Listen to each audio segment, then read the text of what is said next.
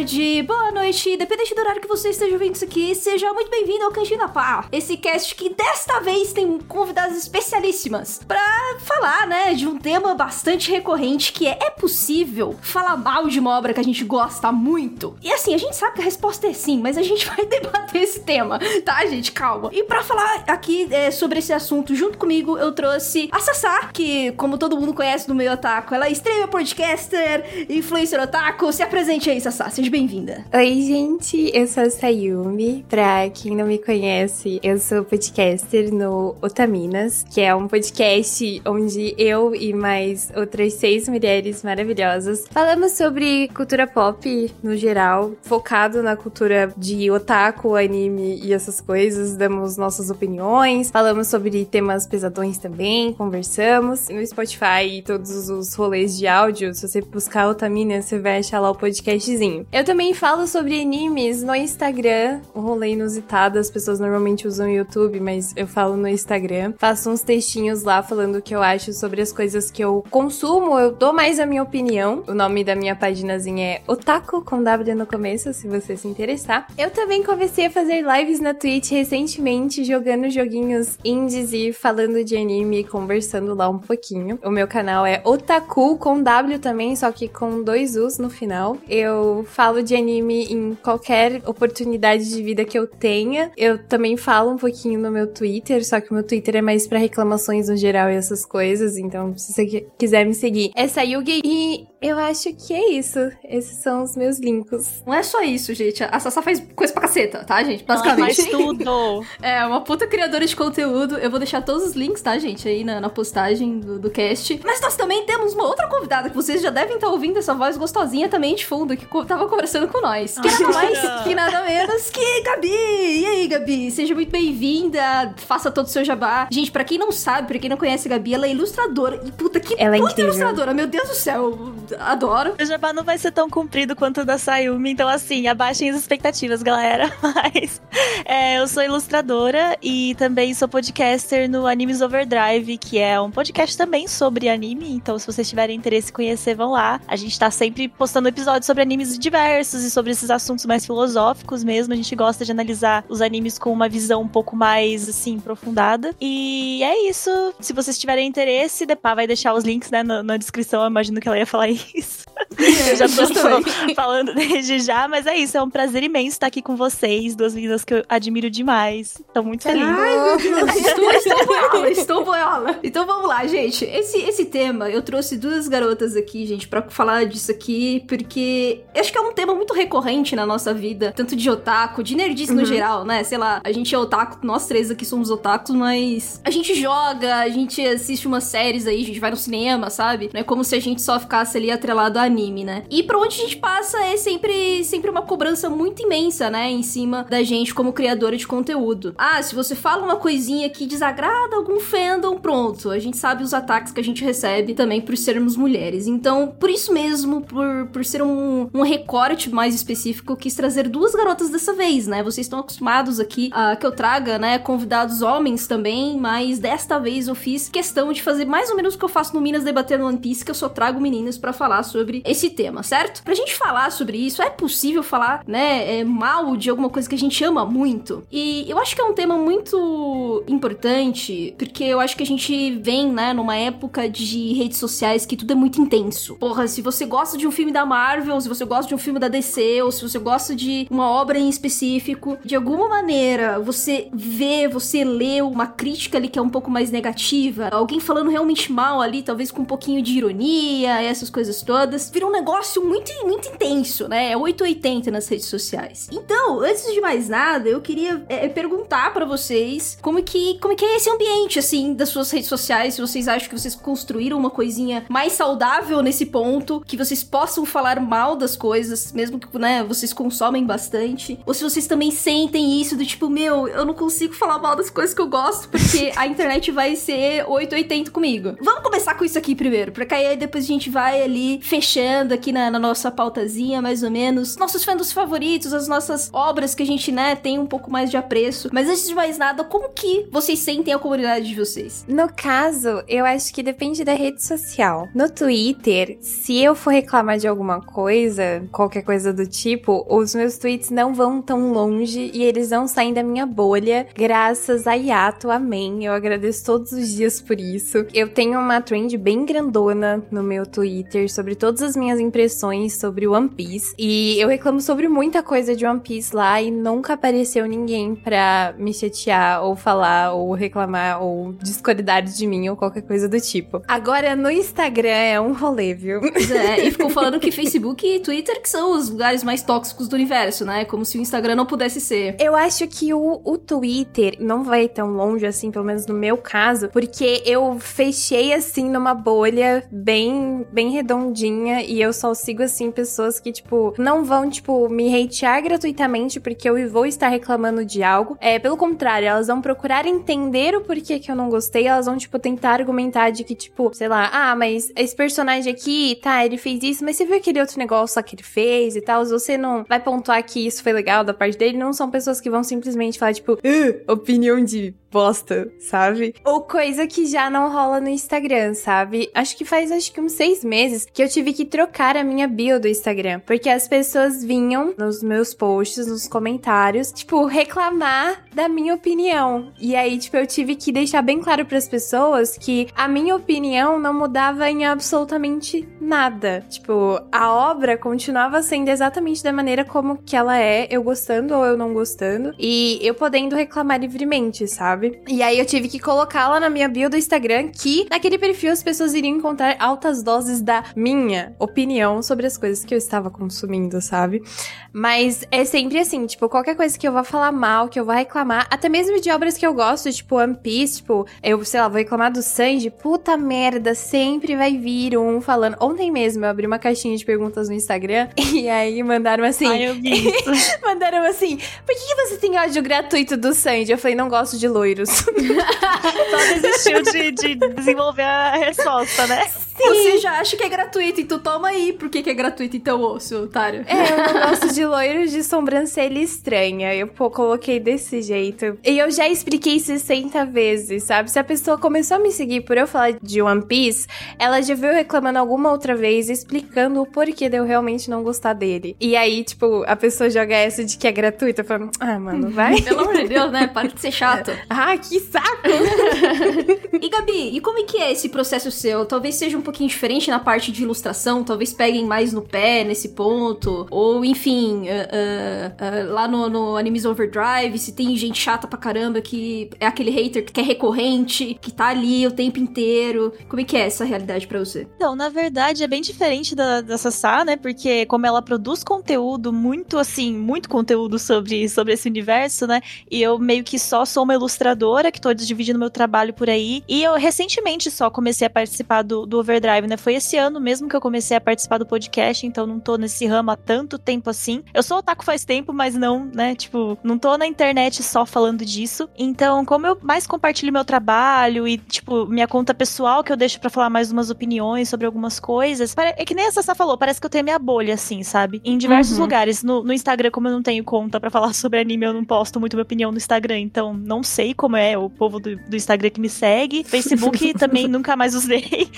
Caiu por terra, assim, pra mim. É? Então, tipo, o Twitter é o que eu mais tenho, assim, pra falar sobre essas coisas. E como é o pessoal que meio que. É, eu acho que ninguém que pensa muito diferente de mim vai me seguir, entendeu? Então, meio que fica dentro dessa bolha do pessoal que entende que críticas existem, do pessoal que tem a maturidade para admitir isso. Tem gente que eu vejo que fica com. Faz uns comentários que você vê que a pessoa meio que leva para si mesma, sabe? Que ela se sente atingida pela sua opinião e fica meio na defensiva. Só que nunca geraram brigas em relação a isso, entendeu? Já aconteceu no meu convívio pessoal, das vezes eu tentar conversar com algumas pessoas sobre certas opiniões e as pessoas olharem para mim com cara de tipo, meu Deus, você é chata, você só reclama de tudo, para e só assiste uhum. um negócio que não é para ser disso, entendeu? Nossa! Nossa, Gabi! Não, não, é, não, é, é, é esse o sentimento, Gabi! É esse o sentimento, Exato! Exato. Então, assim, pessoas que, tipo, até hoje converso, que tem muito, tipo, parece que você falando da obra que ela gosta muito, você tá falando mal dela, sei lá. A pessoa uhum. se sente muito atingida. Então tem muito isso, assim, algumas pessoas que eu converso, é, mas eu sempre evito, tipo, quando eu percebo que a pessoa é meio assim, eu evito de falar daí depois, sabe? Tipo, ela não vai entender minha opinião, então por que que eu vou, vou dividir isso com ela, né? Eu chamo essas pessoas de dodói.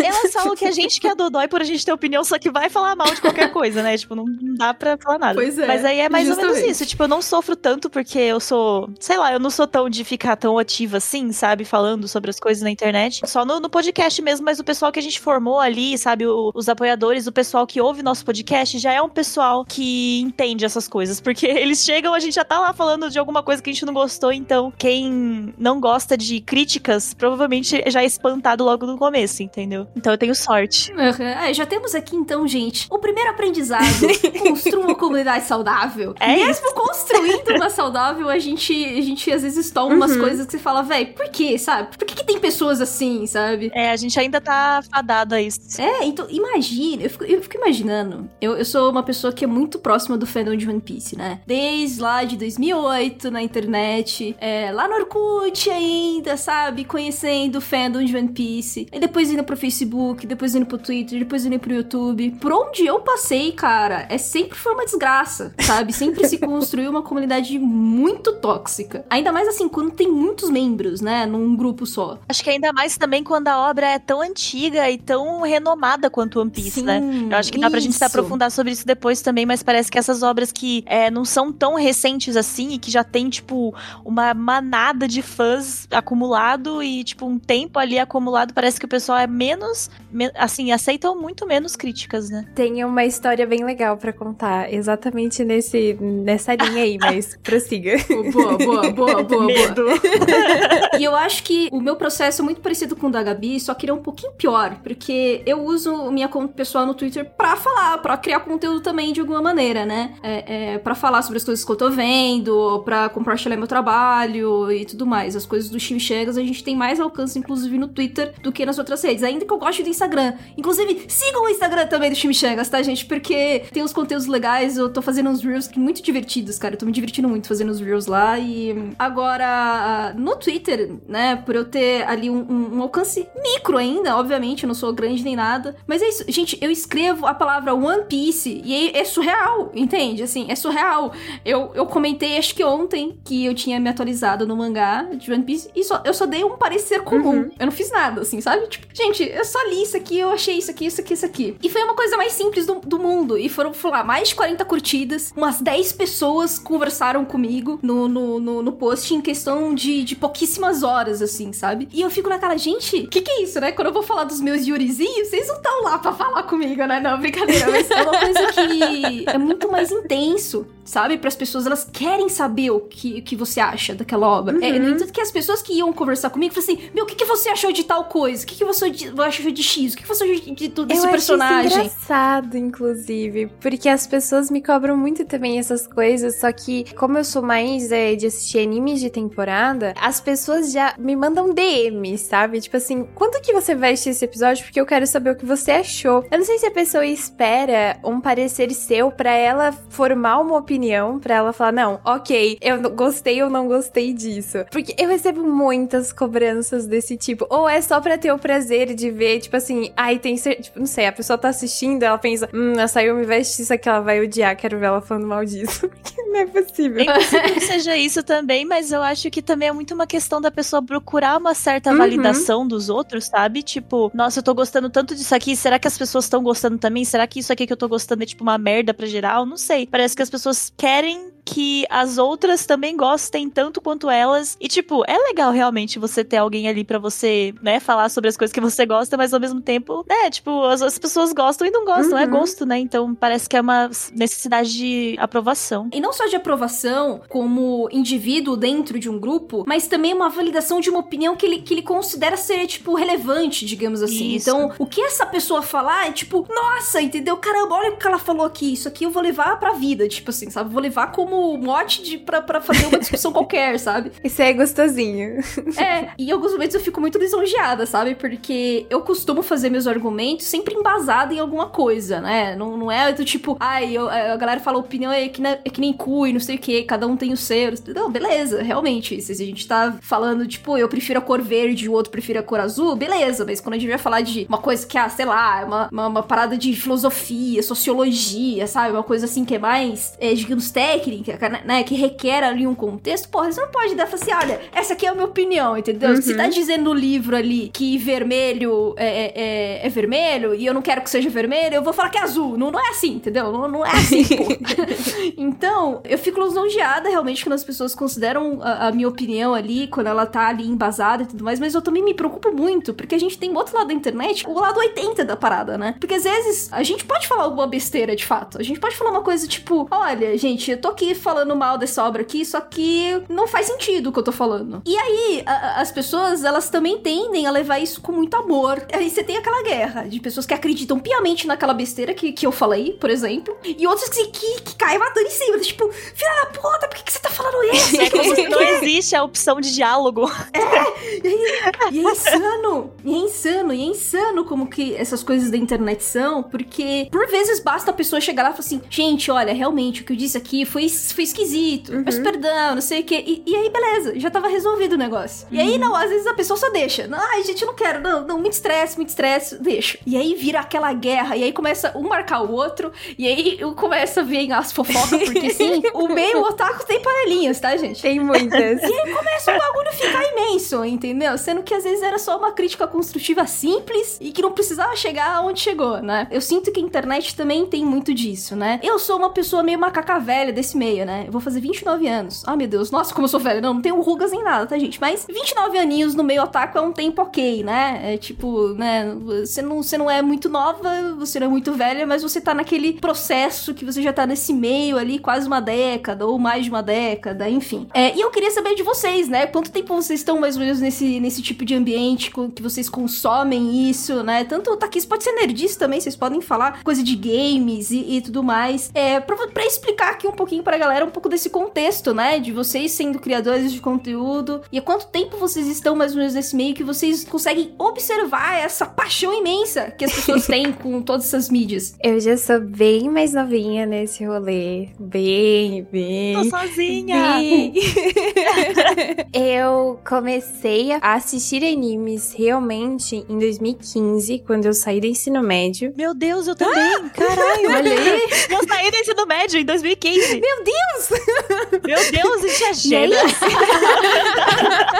Socorro! Recomendações de, de um amigo meu, inclusive Pedro, um beijo, você mora no meu coração. E eu comecei a falar sobre anime na internet quando eu saí do ensino médio, aí, tipo, a gente perdeu um pouco um contato. E aí eu falei, tipo, não, preciso de amigos que gostem disso. E antes, meus pais são muito evangélicos e eu também era muito evangélica. Aí eu falei, mano, não tem como eu falar disso na igreja, no meio do culto com o irmão pregando, né? Então. Vai falar que eu vou pro inferno, é, sei lá, alguma eu coisa assim. Eu preciso de novos amigos. E aí eu criei a conta no Instagram para fazer amigos para comentar sobre animes. E aí virou isso aí, eu não sei como eu vim parar aqui, mas virou isso daí que virou hoje, sabe? E você virou gigante, né? Você sabe que você eu, é gigante no não, Instagram. Eu né? não faço ideia. É tipo, eu só tenho seis anos, como eu vim parar aqui, sabe?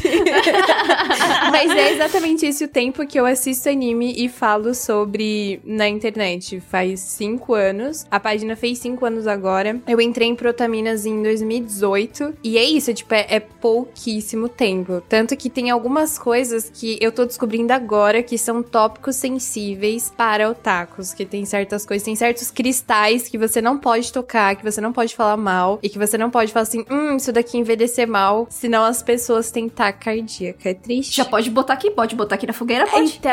É, vou precisar de um warning pra então, isso. Então, o que que aconteceu? Eu assisti Yu Hakusho pela primeira vez no ano passado. Ai, eu eu assisti preciso. Hunter x Hunter. E aí, eu achei Hunter x Hunter muito legal, mas ainda achava que Hunter x Hunter tinha alguns problemas. E aí as pessoas falaram: Nossa, você gostou de Hunter x Hunter? Vai assistir Yu Hakusho que você vai amar. Assiste dublado. Minha nossa, você. Nossa, você vai dar pirueta na cadeira. E aí eu assisti e eu falei, tipo, não.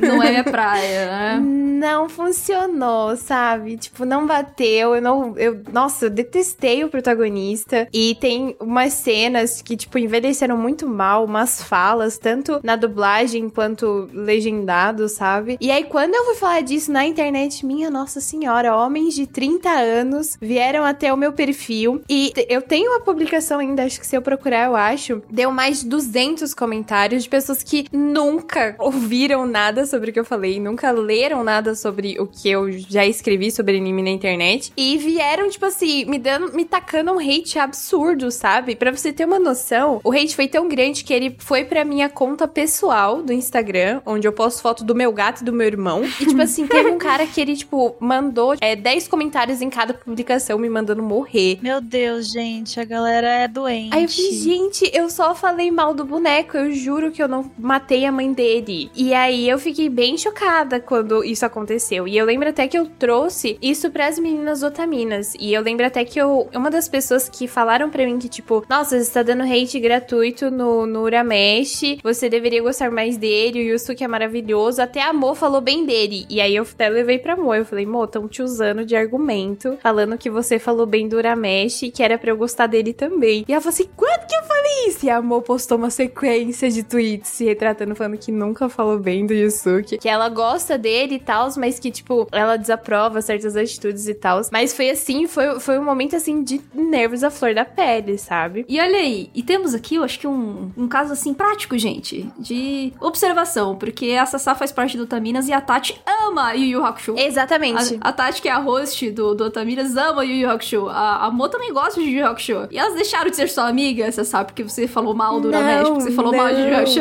Não, pelo contrário, elas acharam muito legal. Elas eram pra mim e falaram assim: Sassá, continua nesse teu hype aí de assistir obras antigas, porque é muito legal a gente ver a opinião de uma pessoa que não tem a carga nostálgica sobre uma obra. Porque a gente acaba que, tipo, a gente assistiu quando criança, a gente tem um carinho por aquela obra e às vezes a gente não vai enxergar problemas da mesma maneira que você vai enxergar. E aí, quando eu trouxe pra elas as questões de Yu Hakusho que eu não tinha gostado, elas falaram assim: olha, realmente, olhando aqui, pensando aqui, realmente é, teve muitos erros, teve muitos deslizes, e eu, e eu até brinquei no post que eu falei que, tipo, nossa, é, Yu Hakusho foi o rascunho e Hunter x Hunter foi a obra-prima, só que ainda tem coisas ali que eu não gosto. E aí, nossa, mas a, pessoa, a galera espumou, assim. E as meninas, não, as meninas levaram super numa boa, elas falaram assim, nossa, muito legal ver aí, tipo, uma opinião sobre alguém que não tem essa carga nostálgica em cima da obra, sabe? Pessoas com maturidade. Exatamente. É, então, isso é um tema, inclusive, que a gente pode até falar aqui. Vocês acham que essa maturidade, ela tem a ver com a idade? Ou ela tem a ver também com educação, com o ambiente que ela tá inserida? Porque eu acho que é isso, né? As pessoas levam muito pro coração, cara. Parece que tá atacando a pessoa em si, né? Não tá, tipo, sei lá, não tá tendo um processo crítico ali, uma reflexão, né? A galera realmente sente a dor do negócio. Eu acho que nem é a idade, não. Eu, porque tem muita gente mais velha, assim, que justamente por gostar de um desenho desde criança, cria esse- essa paixão, esse amor, essa nostalgia muito grande que vai alimentando isso com o tempo. E aí, tipo, espuma demais quando você fala um, um A, assim, de, de problema que existe na, na obra, né? Então acho que não vai tão de idade. Eu, eu acho que é muito da pessoa mesmo, porque tem gente que é um pouco mais sensível com certos assuntos, assim, sabe? Tipo, não sei, tem gente que fica mais na defensiva pra certas coisas, que fica tipo, ai, mas você achou que, sei lá, o Hunter x Hunter tem um personagem ali que é pedófilo e isso torna a obra menos pior? Eu, por gostar da obra 100% e achar perfeito, você acha que eu sou conivente com pedofilia, Aham. sabe? Então, tipo, a pessoa começa a levar pra um outro lado como se você estivesse atacando ela, entendeu? Eu acho que tem. É é muito complexo, eu acho que vai de cada um, realmente. Sim.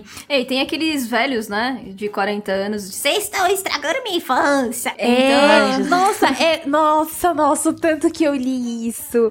No- gente, eu juro que o anime continuou lá, não mudou nada. Eu só falei que o negócio não envelheceu bem, só isso. Você ignorar o que eu falei, assim. Sim, vai é, eu acho que também falta isso nas pessoas, né? Tem umas pessoas que me seguem que elas têm esse costume. É o prazer de discordar. A pessoa me segue, a pessoa sabe exatamente os meus ideais, os meus valores, o que, que eu não vou gostar e o que, que eu não vou gostar numa obra. A pessoa continua me seguindo, ela continua indo nos meus. Ela lê os meus textos ela fala: Não concordo. Eu acho que isso, isso, isso, isso, isso, isso, isso, isso, você está errado. E eu fico tipo, o que você tá fazendo aqui, criatura? Minha história é completamente parecida com a sua, porque eu sou uma otaku bem recentezinha, assim. Tipo, também comecei só em 2015, depois que eu saí do ensino médio. E eu também era muito católica antes Olha de sair. aí. Então, tipo, olha aí. Não, muitos paralelos, assim. Você falou, falou comigo, Meu entendeu? Deus, Vejo uma coração. tendência aqui. Vejo uma tendência aqui. É, mas eu, tipo, quando eu era criança, eu assistia alguns, assim, tipo, sei lá, Dragon Ball, Pokémon, eu via na TV, só que não. Sabe quando você é criança você não absorve direito as coisas, você nunca mais lembra de nada? Aí, tipo, eu cresci, eu não lembrava de absolutamente nada dessas coisas. Eu sabia que eu assistia. Sakura Card Captors assistia também, essas paradas, mas eu não, não lembrava de nada. Aí eu só fui re- resgatar isso de novo quando eu comecei a me apaixonar por desenhos animados de novo. Tipo, tem aquela época que a gente fica mais aborrecente, assim, tipo, ah, eu gosto de coisas adultas. Aí eu comecei a assistir várias séries e tal. Mas aí depois eu comecei a resgatar um lado mais infantil, que é o que eu fiquei até hoje, porque eu amo. E aí eu comecei a assistir muitos desenhos animados e parti pro anime. Uhum. E ali eu fiquei. Ah, em relação à minha arte, assim, eu comecei a postar muita fanart de anime, é, que foi atraindo uma galera que curte mais essa parada. E aí foi assim também que eu consegui conhecer o Pedro do Animes Overdrive. Então daí comecei a participar do programa é, a partir disso, tipo, com as minhas artes. Inclusive foi discutindo uma opinião nossa, tipo, na, pelo Twitter que eu comecei a participar do programa também. Então, é, é meio que isso, não tem muito o que falar, porque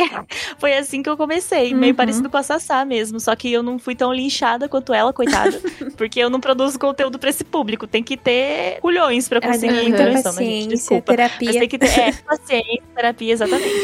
E, e mas com as suas ilustrações, tem, tem homem chato que vai, vai, vai falar sobre sua arte, sobre técnica, essas paradas, ou é mais suave também? Cara, se aconteceu, eu não me lembro. tipo, eu só excluo essas coisas da cabeça. Eu lembro que eu já entrei em discussões com algumas pessoas, tipo, não necessariamente ligada à ilustração, só que toda vez que acontecia, tipo, eu via que a pessoa era aquela, aquela galera, sabe, que não, não é flexível, você não consegue Uhum. conversar com uma pessoa Uhum. assim. Aí eu, tipo, falei, ah, não vou perder meu tempo fazendo isso, sabe? Aí eu só segui a vida. É. Então, porque eu, eu falo um pouco disso, porque é muito louco que também no, no meio da ilustração você tem um, um, um grupo que é minoritário, tá, gente? Mas ele existe, que é do tipo, não coloquem política nos meus desenhos. Ah, né? é. Ai, pelo amor de Deus. É, isso eu acho que acontece bem mais com quem produz quadrinhos, né? Uhum. E aí vem de temas um pouco mais polêmicos e tal. Mas ao mesmo tempo, por exemplo, eu, eu queria planejar uma ilustração do Usopp, porque eu gosto de imaginar o Usopp sendo um homem trans. Tipo, na minha cabeça ele é um homem trans, entendeu? Já que a gente não tem representatividade tanta assim nos animes, eu sei que One Piece em um ponto vai ter. É, mas já que a gente não tem, a gente vai criar, né? Tipo, foda-se, eu gosto de imaginar ele um Eu homem também, trans. eu tenho um side canons muito do meu coraçãozinho. É, exatamente, tipo, a gente só cria isso na nossa Sim. cabeça e é isso, entendeu? Uhum. E aí eu te- tenho vontade de desenhar ele, assim, sem camisa, com as marcas, sabe, da cirurgia e tal. Só que daí eu sempre fico, tipo, ai, será que vale o estresse? Eu fico meio que me impedindo um pouco, entendeu? Pelo medo de do que, que eu vou passar a partir disso. Nossa, não, com certeza. Quando eu fazia parte da OPEX, né, a gente às vezes postava, ainda na época do Facebook, a gente tinha o dia do chip. Então, ah, Nossa, uma semana a gente colocava um chip, um chip hétero, a gente colocava um chip hétero, tinha umas curtidas comuns, a gente tinha poucos comentários. Agora, se você botasse um Zossan, Ai, ai. meus amigos, era o negócio explodia, entendeu? Tanto de homofobia, de misoginia, assim, as coisas mais absurdas, assim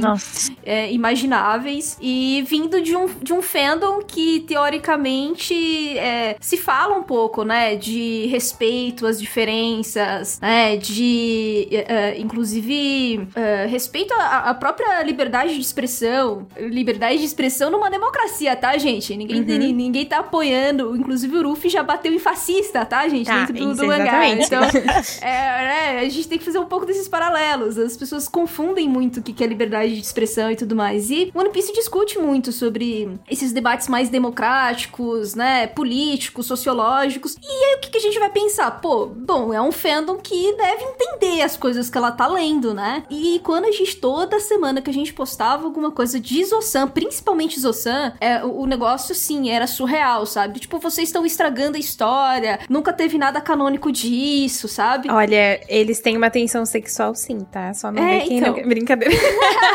Aí a gente colocava um chip hétero completamente aleatório, sabe? Tipo um Crocodile Robin. E tava Meu Jesus. entendeu? Ninguém falava nada. E era uma coisa impressionante. Eu falei um pouco desse, desse processo das ilustrações, porque esses imaginários, né, de ilustradoras, é, é, e até mesmo de quadrinhos, né? A gente tem a fanmades, né? As fanzines, que é, saem um pouco do canon mesmo, mas só que é isso, são imaginações de artistas, né? E é, a galera leva isso pro coração também, do tipo, você, se você não tá fazendo nada que seja minimamente canônico, pronto, você, você não, você não tem que estar tá fazendo isso, entendeu? Você não, você não tem que Cara, criar, que, sabe? É, as pessoas têm que entender que é um mundo que não abrange minorias, assim, na maioria das obras, uhum. sabe? Então, tipo, o pessoal vai lá e vai fazer alguma coisa para se identificar de alguma forma, tipo, vai, vai criar na cabeça deles, tipo, olha, esse personagem aqui vai ser desse jeito. Eu sigo uma artista muito boa, que inclusive vou deixar aqui o nome dela, de, é, dela, Delo, na verdade, porque é, é, é não binário, é a Dioxy Diamond. Uhum. E se vocês forem seguir Elo, é, faz muitas artes é, dos personagens de anime tudo negro, assim, sabe? Uhum. Tipo, negro, negro, negro, todos eles negros. Ela só desenha personagem de anime negro. Eu tenho certeza o quanto que ela deve ter passado por momentos, tipo, horrorosos por fazer isso, entendeu? Tipo, as pessoas espumando, ai, porque você não tá sendo justo com o autor, sei lá, você tá desrespeitando a obra, não sei o quê. Eu nunca, eu nunca notei nenhum comentário assim, mas, gente, tipo, é, é muito reflexo da, do preconceito da pessoa, uhum. sabe? E uhum. é, você falou da, da questão do, do gênero e das sexualidades que não abrange minorias, as pessoas estão tacando hate nas pessoas erradas, sabe? Eu tô fazendo minha que uhum. em paz e olha, ela não muda nada na obra, infelizmente. É, vocês têm que tacar hate no autor por não colocar minorias e aí eu ser obrigada a fazer headcanon. Vai reclamar com o autor pra ele botar ali. Exatamente. E quando a gente vai falar um pouco disso, né, a gente acaba uh, criticando, né, a, a, a, as obras em si, né? Porque basicamente é isso, gente. A gente tá num mundo que ele é completamente diverso e plural. E, e tipo, não é de hoje. Isso não é uma coisa tipo, ai, ó, estamos em 2021, nossa, chegou Todo janeiro de 2021, é as coisas se, se, se, tornaram assim, né? Não é assim, sabe? Foi um processo todo que, que já vai aí mais ou menos uns 30, 40 anos, sabe? De, uh, de direitos sendo adquiridos, de pautas sendo uh, colocadas, né? Em, em, todos os governos aí mundiais, sabe? E, e as pessoas ainda tratam esses temas como se, tipo, ah, não é obrigação do autor fazer nada disso, sabe? Mas aí quando a gente mostra que essas limitações, né? Né, é, dos autores está justamente na nossa crítica, né? Sim. Tipo, beleza, ele tá escolhendo não fazer isso, realmente. Ele tem a liberdade de a, abordar o que ele, o que ele quer. É, não significa que eu não vou olhá-lo como um, um, autor que está se limitando a essa possível diversidade. E aí é onde vem caindo em cima, né? E eu sofria muito isso na, na, na OPEX e atualmente, por isso mesmo que eu meio que chutei o balde, comecei a falar muito de Yuri, sabe? Pra desmistificar bastante esse, esse tema, porque as pessoas me acompanhavam muito por One Piece, né? E tinham muita referência aos shonens da Shonen Jump, né? E aí, quando eu comecei a falar de Yuri, a galera falou assim: nossa, pera, então quer dizer que o mercado japonês ele é imenso? É, ele é imenso, sabe? E você também tem é, toda essa diversidade, entendeu? Que você não encontra nessas obras da Shonen Jump que estão no mainstream que você conhece mais, né? Uhum. Por isso que eu acho muito importante a gente ter todas essas reflexões, sabe? Trazer esses assuntos, porque pessoas que nem se ligavam nisso começaram a se ligar, mas a gente ainda tem aquelas pessoas que teimam em não querer aceitar nada dessas mudanças que estão lá, sabe? Uh, não aceitando nenhum tipo de crítica que você tá fazendo a uma obra que você gosta, inclusive, né? Um dos argumentos que eu mais escuto é a galera falando assim: ai, porque o autor tá cagando pra isso que você tá falando. O Japão não liga pra isso que você fala, porque lá é assim. É. O pessoal fala tanto isso. Tipo, eles acham que lá no Japão tá, tipo, preso no tempo, que não existe nenhum desses assuntos não, sendo não, abordados. Não existe pessoa né? LGBT, tipo, não existe uhum. pessoa LGBT. É, não existe. e, tipo, o autor tá cagando pra, pra quanto ele consegue lucrar aqui fora, né? Tipo, no exterior. É só importa o lucro do Japão. Hum. Tipo, não faz nem sentido, né? Mas enfim. Eu fiz um Reels no mês passado falando sobre headcanon, só que sobre headcanon hétero. Eu falei que as pessoas têm muita expectativa hétero cis em cima de tudo que elas vão assistir e consumir. E que se o autor não falar nada sobre o personagem ser hétero, ele também não é hétero. Você considerar ele hétero também é uma headcanon. A cabeça explode dessa galera. É exatamente quando Nossa. a gente falava sobre o Zoro, por exemplo, sabe? A gente falava muito sobre o Zoro. Eu falei assim, não, mas ele é super machão, como que ele, ele é muito hétero. Eu falei assim, onde que tá escrito que ela é hétero? Me diz, tem uma, tem uma ficha dizendo que ela é hétero. É muito engraçado porque eu, eu li em alguns lugares que, tipo, o estereótipo do gay no Japão é completamente diferente do estereótipo daqui. E é, uhum. tipo, ele ser machão de academia é um estereótipo gay do Japão. E eu fiquei, tipo, hum. gente, então. hum, isso indica tanta coisa. O modelo né? de masculinidade que tem lá é um pouco mais voltado pro feminino uhum. mesmo, né? Sim. É, e não só o Japão, a Coreia do Sul também tem um pouco disso, né? Uhum. É, acho que talvez não tão forte, ou talvez mais forte do que o Japão, mas uh, as mulheres, elas. O padrão de beleza, né? Eu não gosto desse termo, mas uhum. enfim, tudo no, tudo no mundo se torna um senso comum em algum nível, né? A, a, o senso comum da beleza é esse, esse rostinho mais, né, mais mais novinho, esse menino um pouco mais delicado, sabe? É, é realmente muito diferente. O fortão, não sei o que, ele é considerado meio que delinquente, assim, né? O cara que, tipo, não tem futuro, essas paradas todas, né? Inclusive, uma história que quebra isso aí, tá, gente? É o Ore Monogatari. Então, uh, a gente tem ali um personagem que sai do estereótipo do que se considera beleza japonesa pro, né, pros homens e, e vai tentar, né, quebrar esse estereótipo e falar sobre romance, né? Sobre com esse cara que tá fora desse padrão, né? E o protagonista, ele tem exatamente o mesmo, cor, o mesmo corpo físico, né? Do, de um Zoro da vida. Olha aí. então, veja bem, né, gente? Veja bem, veja bem. Mas enfim, gente, agora vamos pras obras, né? A gente falou Sim. muito de One Piece, enfim, eu, aparentemente todo mundo gosta de One Piece aqui, mas vamos falar também de outras obras que a gente gosta. E em seguida, né, dessas obras que vocês gostam, se vocês participam do fandom dessas obras, não precisa ser só obras otaku, tá, gente? Mas uh, se vocês participam desses fandoms e se vocês se sentem incomodados em algum desses fandoms de obras que vocês gostam muito. Assim, os, minhas obras favoritas, no caso, tipo, meu top 5, assim, é Evangelion, Dragon Ball, Mob Psycho, Madoka Mágica, e eu coloco One Piece ali em cima, por mais que eu ainda esteja em Skype, mas One Piece já tem um lugar especial no meu coração, mesmo nesse comecinho. Uhum. Eu já amo mais que tudo.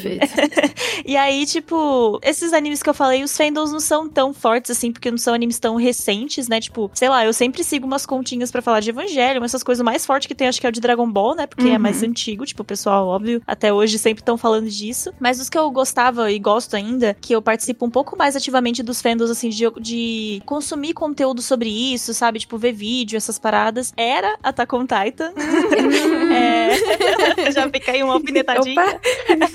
Boku no Hiro, é, Yuri on Ice, eu acho que é meio que isso. Uhum. Esses são os que eu mais me lembro, assim, Nossa, agora. Sofredor, o, o fandom de Yuri on Ice é, é triste, coitado. Nossa, é tudo. Eu leio tanta fanfic, Jesus. É só tristeza. Todos os três. Attack on Titan, Boku no Hiro, Yuri on Ice, gente, assim, desculpa, mas... Não, mas o Yuri on Ice é que a galera é triste mesmo, porque a gente tá até hoje esperando uma promessa que esperando. não acontece. Ah, tá. okay, a entendi. mapa anima até a lista de compras dos autores, menos o filme de... E abandonou Yuri on Ice. Esqueceu oh, totalmente Deus. no churrasco. Isso é homofobia, gente. com certeza. homofobia. é. Porque assim, eu sei que na época que o Yuri on Ice saiu, o pessoal, principalmente a galera que era do BL mesmo, era completamente insana. E dentro do próprio BL tinha várias brigas entre as pessoas que, tipo, ah, falavam tudo, né? Tudo que acontecia nos episódios de Yuri on Ice irritava todo mundo da internet, assim. Eu não acabei participando dessa bagunça, apesar de ter assistido Yuri on Ice, ter gostado bastante. É, só que eu não era tão assíduo ao Twitter, então eu não vi essa treta toda acontecendo no meio otaku. Mas eu sei que foi um pouquinho difícil se, se manter ali no fandom enquanto estava saindo o anime na temporada, ou no ano, né, que saiu ali Yuri on Ice. Agora, Boku no Hero e Attack on Titan, a gente tem que dizer, gente, que, que, que fandom é. complicado, né? É, parece Nossa, parece muito One Piece também, assim, em alguns pontos.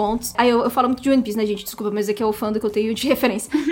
Não, mas eu peguei raiva do Eren por causa do fandom. Eu vi uma pessoa falando Tatakae, eu queria socar a pessoa. Não, eu peguei raiva de é, tudo. Enfio já. Tatakae no cu. Eu queria Tatakae com ela. não, eu cheguei também nesse ponto, sabe? Eu cheguei nesse ponto real do, do de Attack on Titan. Tipo, não, já é não dá insuportável, mais. sabe? E, e Boku no Hero eu tenho um processo um pouquinho mais delicado porque eu não gosto de Boku no Hero, né? Eu, é, é, eu realmente não, eu não gosto de Boku no Hero. Eu assisti uma temporada e meia e eu quis jogar, eu quis jogar Boku no Hero no, tipo, do, do meu. Eu, eu, moro no nono andar, né? Eu queria jogar daqui, assim, tipo, pisar, estourar, sabe? Explodir tudo. Olha, tem hora que eu entendo, viu? Porque, tipo, eu acho que é mais os meus headcanons que fazem eu gostar mais de Boku no Hero do que o próprio Canon. Porra, eu vi as menininhas, a menininha sapo lá, a menina do som, a, a outra que faz. que acho que tira coisa do corpo, sei lá, eu não vou lembrar agora de. Ah, sim. Mano, Eu acho as três maravilhosas. Assim, eu falei assim, mano, eu quero, eu quero, eu quero um momento só pra elas, eu quero, eu quero. E aí é uma temporada e meia inteira o Deku chorando. E eu falei assim, não aguento ver esse moleque chorando. É. Gente, eu, eu, passei tanta raiva. Eu passei muita raiva. Até tem esses momentos, mas assim, ainda assim não são muitos. Inclusive, a minha crítica maior a Boku no Hero é as personagens femininas, que eles não dão quase nada de destaque, uhum. elas são maravilhosas. Pois é, demais. Pois é, mas, então. E, e aí eu falei assim, mano, de desgraçamento com personagem feminino já tem One Piece, né? Então, ah, é. não quero mais mas sofrer. Já tem a maioria. É, já tem a maioria, de fato, é. Sim, maioria, maioria. E aí eu, eu falei assim, não, vou dropar isso aqui com força, né? E eu evito falar um pouco de todos os meus sentimentos com Boku no Hero, porque eu também sei que o fandom é muito, é muito intenso. E criar um hype imenso, dizendo, não, porque Boku no Hero, ele é o novo, ele vai ser o novo sucesso, assim, absurdo da Jump, ele vai ser o novo Naruto. É novo Naruto. Ai, é eu adoro Naruto. essa frase. Eu gosto muito, eu gosto muito dessa frase. Ah, sim, aí óbvio, né, que o hype foi construído em cima de mim. E aí, quando eu assisti um negócio que me decepcionou, eu fiquei, gente, por que, que vocês fizeram isso comigo, sabe? Por que, que vocês jogaram o hype lá em cima, sabe? É uma, é, uma, é, é, tipo, é absolutamente normal, sabe? Ai, mas olha, eu gosto de Boku no Hero, mas tem é. uns momentos que é um porre, sério, uhum. que eu uhum. ficava assistindo e ficava tipo, gente, eu não tô prestando atenção em nada que tá acontecendo, eu não consigo prestar atenção pois nisso, é, que é muito chato. Eu não achei nada dinâmico, sabe? E aí eu evito entrar um pouco nesse fandom. Eu tenho um, certo, ali, um processo um pouquinho delicado para discutir com o fandom. Mas é isso, eu sempre tive amigos próximos, assim, que são mais conscientes também, que tem esse senso crítico. Assim, não gosto de Boku no Hero, mas tem amigos que gostam. Tem, né? mas até tem amigos, né? Trato como gente. Tra... Bom demais. Então, e, e, eu, eu adoro esses meus amigos, inclusive, tá, gente? Amo vocês. Mesmo vocês gostando de no Hero. E é isso, sabe? Eles me aturam, eles aturam os meus hates, eles aturam... É, eu aturo eles falando muito bem de Boku no Hero, e inclusive falando muito bem do Bakugou, porque eu detesto Bakugou com ah, toda a minha alma, gosto, mas não. eu respeito. Olha, eu amo Bakugou. Temos aqui, ó, olha aqui, inclusive, eu acontecendo. Bakugou, Bakugou Ai, ícone bissexual. Sim, sim. Olha, eu gosto do Bakugou por causa das minhas headcanons também. É isso, é por isso que eu tô dizendo, sim. entendeu? Tipo, Boku no Hero eu gosto de assistir com as vozes da minha cabeça falando na minha orelhinha. Ó, esse aí é Bi, ó. Esse aí namora esse aí. Inclusive, tô escrevendo minha fanfic aí do Bakugou com o Ai, Kirishima. eu só quero ver quando eu soltar. não, mas, gente, não tem como. Bakugou e Kirishima, é, é de longe, aqui de é longe, de longe eu vejo, sabe, a conexão. Gente, a gente sente o cheiro. sente o cheiro, assim, do, sabe? É, pois é. De casal, uhum. de longe. Pois é, confiem, muito... confiem em nosso gaydar, gente. Exatamente. Nossa, na pita, ele grita. Nunca falha. E se sair aí as suas obras favoritas, os fandoms que você, você se sente mais incomodada, enfim. Eu não consigo falar só cinco igual a Gabi, então vou falar 10, porque senão as outras vão ficar Meu tristes, Deus. tá? Eu juro. a ordem não altera o amor, talvez o top 5 altere, mas depois o top 5 não altera mais. One Piece, Fullmetal Alchemist Brotherhood, Card Captor Sakura, Kyokai no Kanata, Hunter x Hunter, Mob Psycho, Tokyo Mew Mew, esse é meu cristalzinho, Irumakun, Haikyuu e Gurin Lagann. Acho que de todos, eu gosto assim que eu falo, tipo, meu Deus, que eu falo para as pessoas, tipo, ah, eu gosto disso aqui, e as pessoas falam, tipo, como assim você gosta disso? É Gurin Lagann, por causa que ele uhum. é de uhum. robô, e eu não costumo assistir tanta coisa de robô, e ele é eti. E, e, eu, eu ah, dropei é. Gurin Lagann por causa disso, inclusive. Eu não consegui eu, continuar. Tá na minha lista, é, eu tô com medo é, agora. Gente, ele, é, ele é triste. Mas assim, dos, dos desses, é, não tem nenhum que, tipo, o fandom seja muito ativo também. Coitado, o Kyokai no Kanata é totalmente esquecido no churrasco. O Kyokai no Kanata é o Astra no Space, aquele a, que a Devir Não, trouxe? esse daí é Kanata no Astra. Esse é outro Kanata. Outro, tá, ok. Esse é, é, de, é de fantasia, tem Isekai? porradinha. Não, Isekai? Isekai? Não, Deus o é. livre. Eu, esse desgosto eu não dou Nossa, pros meus pais. Brincadeira. Muito bom. Olha lá, você, fãs de Sekai, está ouvindo isso. Não leve pro coração. não leva pro coração. Eu tenho amigos que gostam. Ah, tem que levar sim. Reveja seus conceitos. Olha o que você tá vendo, rapaz. Você vai ser julgado por Deus quando você tem morrer. Tem crítico, homem. Mas acho que desses, do que eu, assim, participo mais eu de Iruma, mas a fandom de Iruma é assim, meu Deus, flores e borboletas, porque o mangá e o anime são, é muito assim, né? Muito gostosinho. É uma leitura e um anime muito gostoso de assistirem. Ele é muito bonitinho, apesar do, do mangá ter uma pegada mais adulta, assim. O anime às vezes dá uma infantilizada nas coisas. Mas é muito, muito gostosinho de assistir. É uma história muito legalzinha. E Haikyuu. Só que assim, eu nunca tive problemas com a fandom de Haikyuu. Pelo uhum. contrário, assim. Eu acho que a fandom de Haikyuu, todo mundo. Algumas pessoas pensam até que Haikyuu é BL. De tanto que a gente vê chip é, pra tudo eu, eu tô, que é eu tô lado. ansiosa a ver Haikyuu por, por causa dos chips que eu sei que o pessoal Nossa, faz. Aí eu, tipo, preciso muito ver. chip a rodo. Mas, assim, eu nunca tive problema com a fandom de IQ. Uhum. Agora, fandoms que eu tenho que lidar, porque eu falo sobre esses animes porque eu assisto eles, mas eles não são os meus favoritos. Entra aí na mesma questão de, de Boku no Hero. Attack on Titan, tipo, meu Deus, quando tava saindo a quarta temporada e eu comecei a falar dos negócios que, tipo, não, ninguém tava certo não no rolê.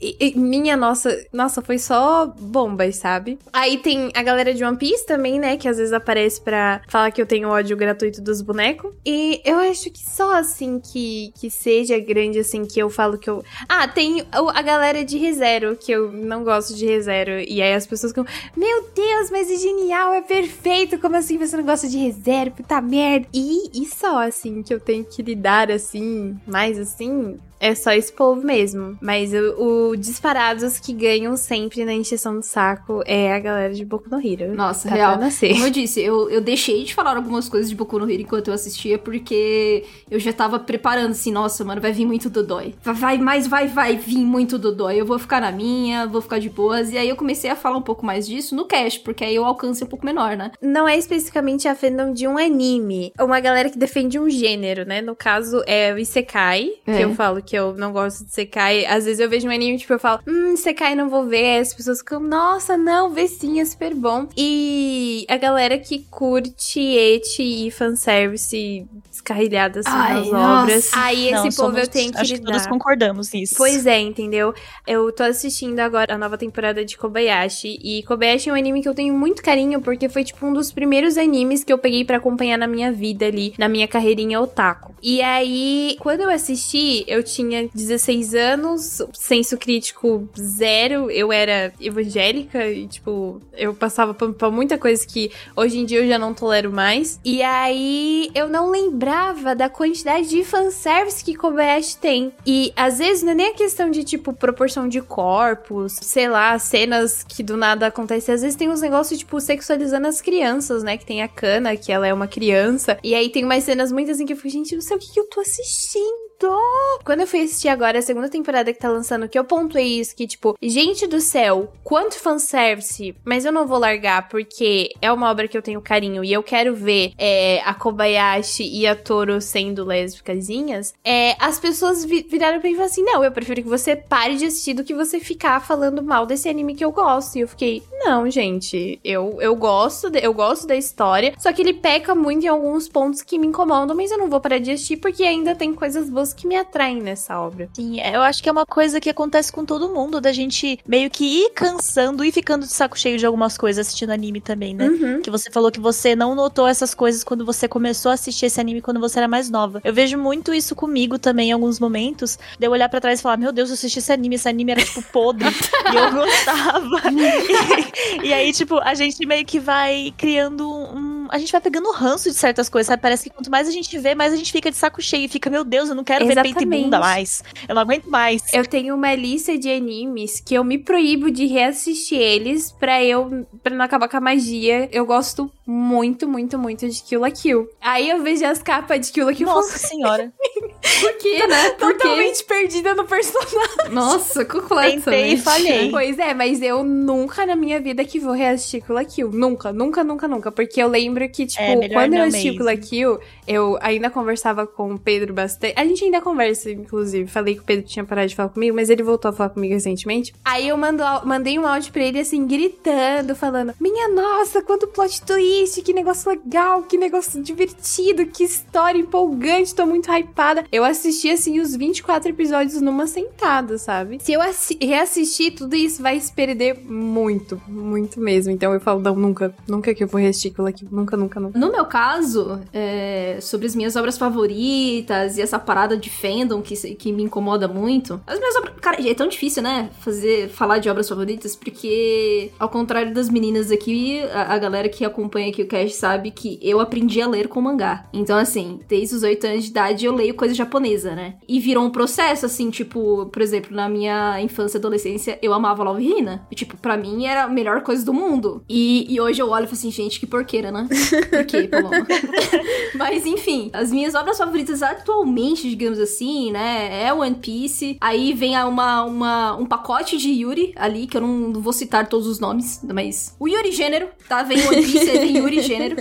que eu leio, eu leio praticamente todos os Gears Love existentes na face da Terra. não, brincadeira. Tem, tem muitos ainda que eu não, não tenho como ter acesso, tá, gente? Mas, enfim, todos que são possíveis de ler, eu leio. E aí, acho que Monster entra muito junto com o 20th Century Boys ali, porque eu amo o Urasawa. Acho que o Urasawa é um puto de um autor. Gosto muito de Slandank também. Aí Haikyuu entra, viu, também nessa aí. E Fullmetal Alchemist. Mas eu tô falando mais do Fullmetal, mais mangá, tá? Apesar que eu gosto do anime também. O anime é muito bom. Uh, entre esses todos, assim, com certeza faltou algum aqui. Uh, a gente não tinha um acesso, assim, tão grande. O Fandom nunca foi muito grande da, de, dessas obras mais adultas, digamos assim, né? Então, assim, pô, Monster é um, é um mangá super aclamado, né? Teve anime também. Urasawa é, é considerado o, o Tezuka atual, sabe? Do Japão, assim, é uma parada absurda. O cara é muito conhecido. Mas você não tem exatamente um fandom tão formado, assim, dessas obras, né? Então eu não, eu não tive, nunca tive muito problema com esses fandoms, né? Eu sempre tive problema com o fandom de One Piece, porque o One Piece eu também comecei a ler desde criança e tô aqui até hoje criando conteúdo sobre essa obra. Sempre tive muita proximidade com o fandom e o fandom foi crescendo cada vez mais, né? Acaba sendo um processo muito, muito diferente de todas as outras obras que eu gosto demais, porque as outras obras que eu gosto demais. Ah, tem Fruits Basket, inclusive, aí também, nisso aí. Caramba, como que eu esqueci de Furuba? Meu Inclusive, Deus. Furuba, o fandom de Furuba começou a existir agora. Verdade. entendeu? Nossa, e eu achei linda a força que teve pra colocar é, no top 3 do My List. Ele passou o Fullmetal por uns minutinhos. Eu Ai, tava gente, lá. tudo, Furuba é tudo. É, e, e- e- e pelo menos assim, é, é, esses pontos do, do mall, tá, gente? Não é que a gente leva isso a sério, mas é importante um, anime tão diferentão, né? Como Furuba, porque Furuba vem de uma revista shoujo, vem de, um, de uma demografia que não tem tanta atenção do ocidente, né? No Japão tem, que tem vendas boas, mas é muito difícil, né? Chegar próximo desses mainstream todos que a gente conhece, né? Aqui o ocidente, ele é muito atacado pela Shonen Jump, então a gente conhece tudo da Shonen Jump praticamente, né? Quando não é da Shonen Jump, é um shonen de lutinha. Se não é um shonen de lutinha, é um shonen de esporte. Então a gente fica muito ali preso, né? Nesses, né, digamos, nesses estereótipos, assim. E que eh, quando a gente acaba saindo, a gente vê um, um Fruits Basket, sabe? Que é um shoujo antigo, um, um drama muito realmente psicológico, pesado e tudo mais. É que tem muito mais sentimentos do que ação, né? A ação quem faz é a pessoa que tá consumindo, que ela vai chorar. Então é, é, é muito difícil ver obras assim, indo tão assim,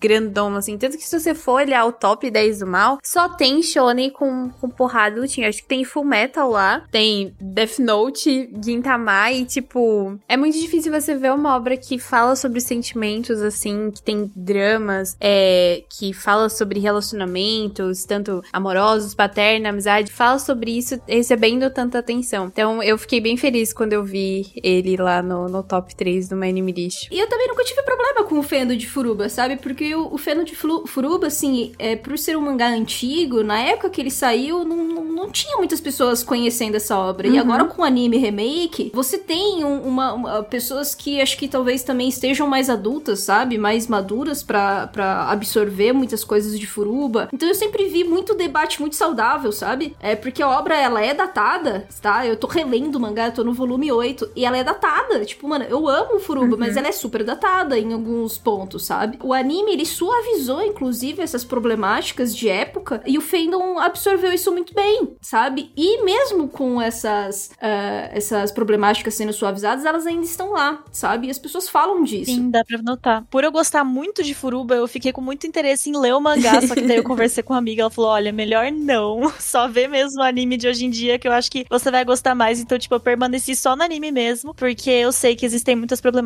que talvez pudessem me fazer olhar pra obra de um jeito um pouco diferente, Sim, sabe? sim. Então, preferi manter assim. Não, é, acho que você faz certo. Assim, eu, eu, eu adoro o mangá, o, eu adoro o mangá de Furuba. É, só que eu acho que o anime ele conseguiu dar uma suavizada em alguns pontos, assim, sabe? E continuar contando a história. Ela não, ele não tira nenhum brilho, assim, sabe? Do mangá. Agora que vai ter lá a história da Kyoko com o Katsuya, que era a única coisa que tinha que fechar, né? Que era o buraco que ficou, que eles não ti- tinham feito mesmo do mangá. E agora vão fazer o especialzinho lá, então vai fechar tudo. Vai estar tudo com as pontinhas, tudo fechadinha, bonitinha. Tem pouquíssimas coisas que são diferentes, então tá, você tá certo. Então, assim, entre todas essas minhas obras que eu amo, a, a que ficou muito gigante foi a de One Piece, né? Então eu, eu sempre tive um problema muito grande com o, o, o fandom de One Piece. Falar sobre essas questões da LGBT sempre foi muito complicado. Falar sobre essas questões políticas, por incrível que pareça, é muito difícil falar sobre isso no, no meio do fandom de One Piece. É até engraçado, né? Porque quando não tem na obra e a gente vai falar sobre quando, tipo, sei lá, é uma interpretação nossa, eu até entendo a galera falar, tipo, ah, não, tem nada a ver isso aí não. Mas, tipo, mano, é só não ver quem não quer o Soleil que tá ali, sabe? Meu Deus, é tão claro, né? Tipo, é para mim é até estranho pensar na obra sem ter isso. Tipo, tá bom, se a pessoa viu quando ela era criança e ela não conseguiu interpretar isso, mas sei lá, tipo, parece que o pessoal de One Piece tá sempre indo e voltando, né? Tipo, tá sempre revendo a obra. A pessoa não para uns segundos para analisar, tipo, meu Deus, é muito claro isso, é muito óbvio, não tem como. Eu acho até que o Oda, ele, ele trata esses temas com uma certa profundidade até, sabe? Quando a gente vai falar dessas questões políticas, sabe? Eu acho que ele consegue delimitar muito bem. É muito claro que os revolucionários, eles estão ali na, na parte de socialistas comunistas, sabe? Tipo, gente, uhum. todas as referências estão ali, sabe? E assim, desde o início, desde quando eles são apresentados, a palavra revolucionários existe por um motivo, sabe? Então, não é conservadores. Isso, é muito doido, é muito doido, é muito doido esse papo quando a gente vai falar sobre. Eu tô falando de fandom de One Piece, eu não tô falando da minha patota aqui no cantinho da pá, né? Ah, as pessoas que me acompanham, normalmente elas têm uma politização um pouco mais.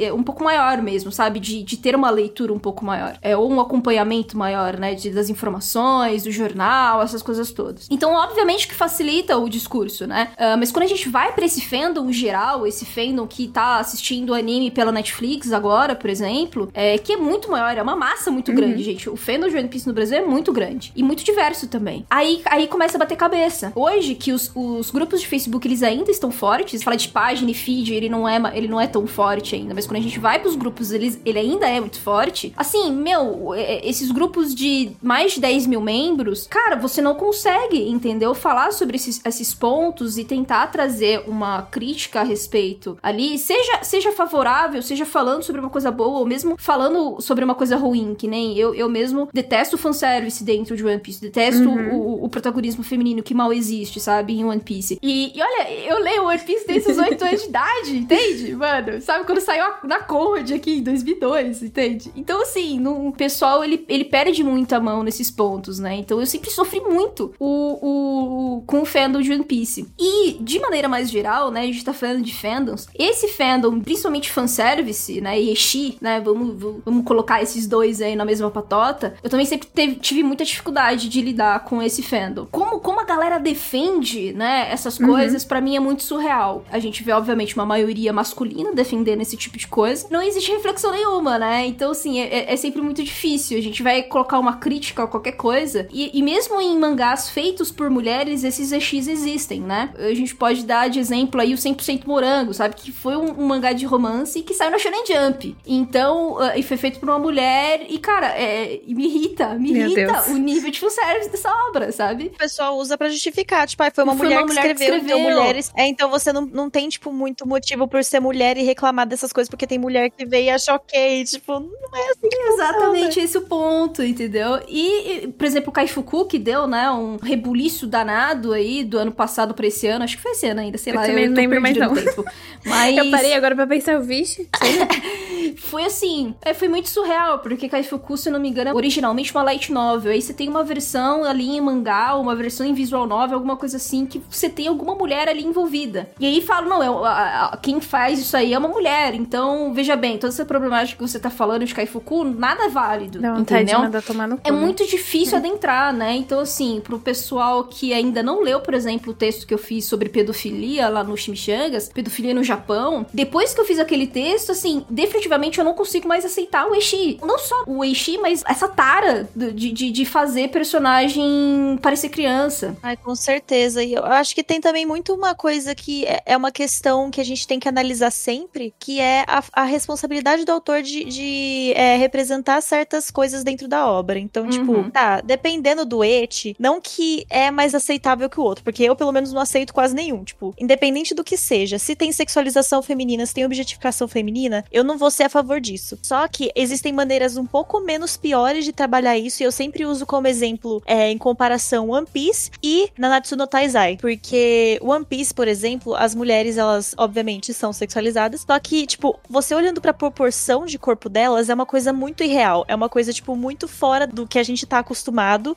Então é muito difícil você olhar para aquilo e ficar, tipo, é, nossa, que gostosa, que vontade de fuder essa boneca. Tipo, ninguém, sabe, é muito difícil alguém, uhum. alguém pensar assim com uma personagem com proporções proporções tão exageradas. Tipo, é feito para ser cartoonizado, é feito para ser uma coisa, tipo, não próximo do que a gente tá vivendo. Agora vamos falar de, por exemplo, Nanatsu. Eu uso Nanatsu uhum. de exemplo porque sempre Importante. que eu tenho a oportunidade de meter o pau nesse anime de bosta, eu, eu tô fazendo. E aí, tipo, você vai ver a forma como as mulheres desse anime são sexualizadas, elas têm proporções e corpos muito mais reais, muito mais, tipo, por exemplo, pega no peito de uma menina, o, o peito ele, ele é mole, sabe? Dá pra ver a textura do negócio. Então, assim, eu acho que é muito também da forma como o autor faz esse tipo de coisa, como ele representa isso. Não estou defendendo em nenhum momento o em, em, em One Piece, mas eu acho que eu quero falar essa, é, fazer essa fala justamente porque eu acho que isso se aplica a muitas outras questões que são problemáticas também. Claro, é, existem níveis de problematização, né? Existem níveis de coisas que a gente. É, de seriedade, né? Do negócio. Eu também gosto de fazer esse tipo de coisa, porque assim, não é que tudo, tudo isso é aceitável, não é aceitável. Eu critico, sabe? Especialmente esse eti, essa sexualização, em, em todas as obras que eu acompanho. E assim, não é só homem que faz isso, não. Tem um monte de Yuri que também tem esse. Você tem um monte dessas coisas, essas fetichizações, sabe? Que vem realmente do nosso ser, sabe? De querer ali fantasiar alguma coisa. É que tem obras que a gente consegue olhar para isso e falar, tá bom, dá pra aturar, e tem outras que a gente fala, não dá isso, pra aturar, simplesmente é, é inaceitável. É, existem entendeu? níveis. E aí, obviamente que eu sempre vou criticar quando tem mesmo nível um pouco mais abaixo,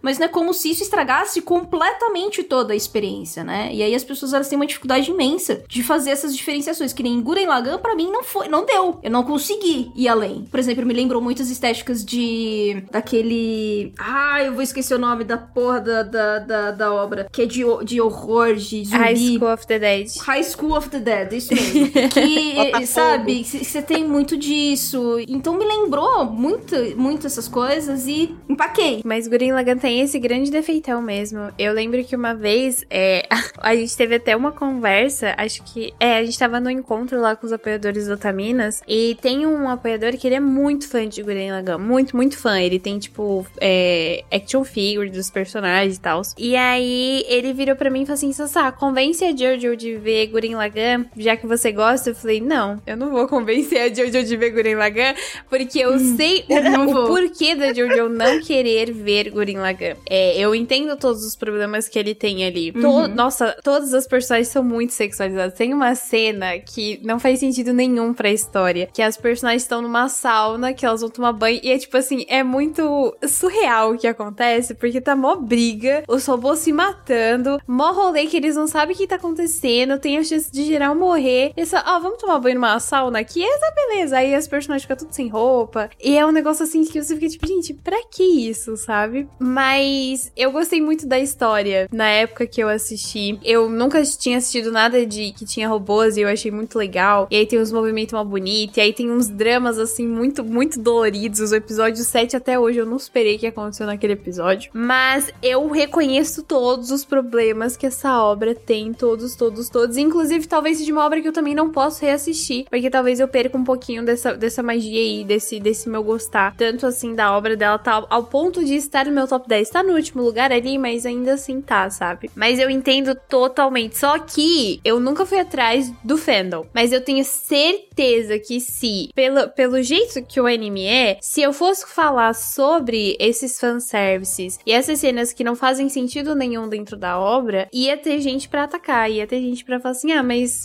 não faz sentido você reclamar disso. Sabe um argumento que quando eu falo, tipo, mal, por exemplo, de et ou de alguma coisa que acontece em animes mais desse estilo assim, às vezes as pessoas vêm e falam, mas o anime não foi feito para você. Ah, que raiva. sim! Você Como não é o público-alvo disso. Gente, Vai ver romance. A audácia. É, tem as doses, a doses de misoginia, né? A gente vê claramente que a pessoa não entende porra nenhuma do que, que, do que, que é um mercado, né? De editorial ou mesmo de uhum. público, audiência. Ele, ele, não, ele não consegue entender, né? Do tipo, pô, a novela, a gente sabe que a novela da Globo, 70% lá das tiazinhas são, são mulheres, né? Mulheres mais velhas que estão assistindo ali o, a novela da Globo. Mas aí falta 30%, né, Exatamente. gente? E onde vem esse 30%? Quem são essas pessoas? e a galera não consegue, sabe? Não consegue sacar que, tipo, nenhuma obra é 100% pra um público. Só uma tentativa desesperada de defender a obra idiota. E um argumento também terrível, terrível, terrível. Que eles falam assim: ah, mas se você for reclamar de tudo, você não vai gostar de anime nenhum. Ai, vai tomar no ah, cu. É, porque o Japão entendeu? é assim. Você tem que é. aceitar.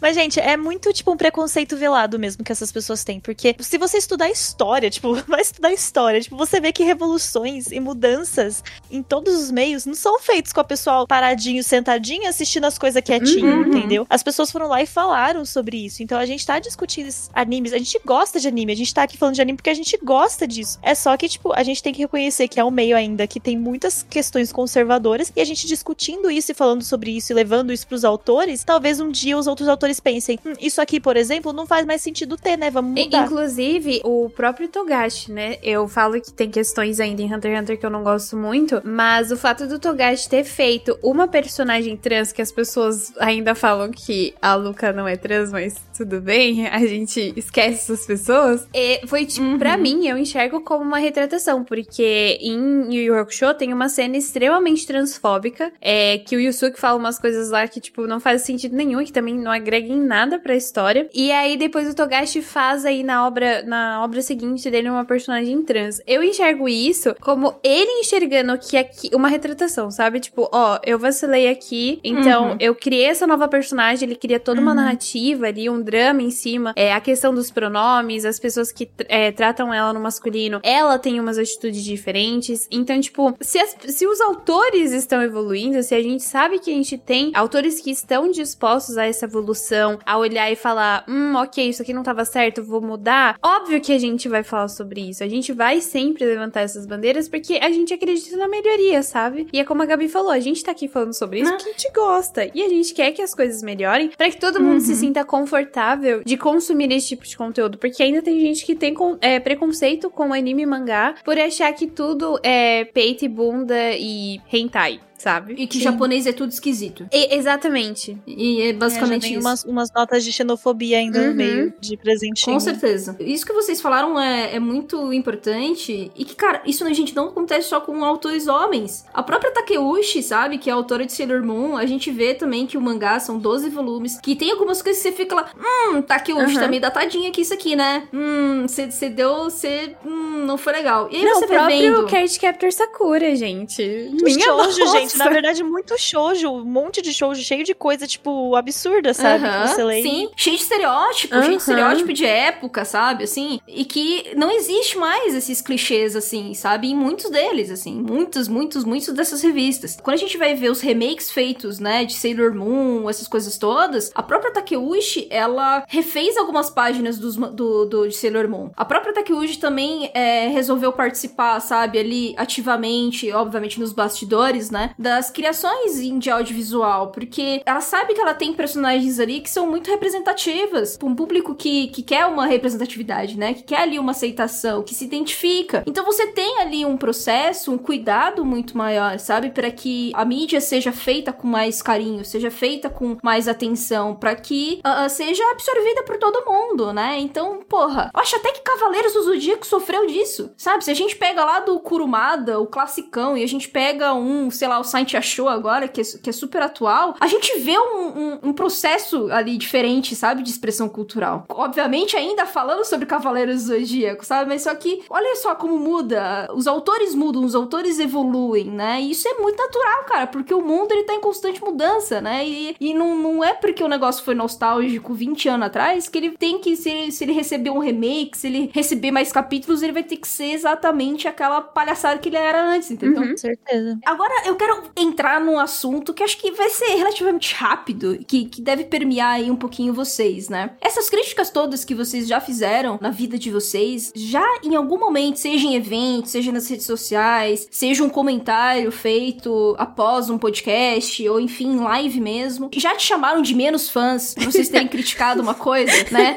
E, e aí e vem, e logo em seguida chamam vocês de menos fãs e aí falam, não, eu que sou fã de verdade. Então acho que são as duas coisas juntas aí. Ai, adoro essas publicações publicações, elas são muito divertidas de assistir, de ver, né? É o fã raiz e o fã Nutella. Ai, nossa, isso é muito legal. Tipo, ai, o fã raiz assiste qualquer coisa. Oh, meu Deus. Fã Nutella reclama do et, do fanservice, da política, do não sei o que, da Maria e. Ai, gente. Preguiça, né? Ai, que preguiça. Ai, nossa, demais. Eu, eu já aconteceu, acontece com uma frequência absurda. O menos fã, eu acho que nu- nunca rolou, mas tipo, esse comentário do tipo, ah, se você for ver tudo, você não vai assistir nada. Eu acho que isso entra numa questão de tipo, você vai ser menos fã, porque tipo, ah, você nunca vai gostar de anime e mangá nenhum, então se você for uma pessoa chata assim e que reclama de tudo, sabe? Mas já, já aconteceu, acontece, acontece muitas vezes. E é isso, mas é tipo assim, se ser fã Nutella, se for ser menos fã, é assim, eu continuarei sendo desse Nutella é jeitinho, sabe? gostoso. Sim,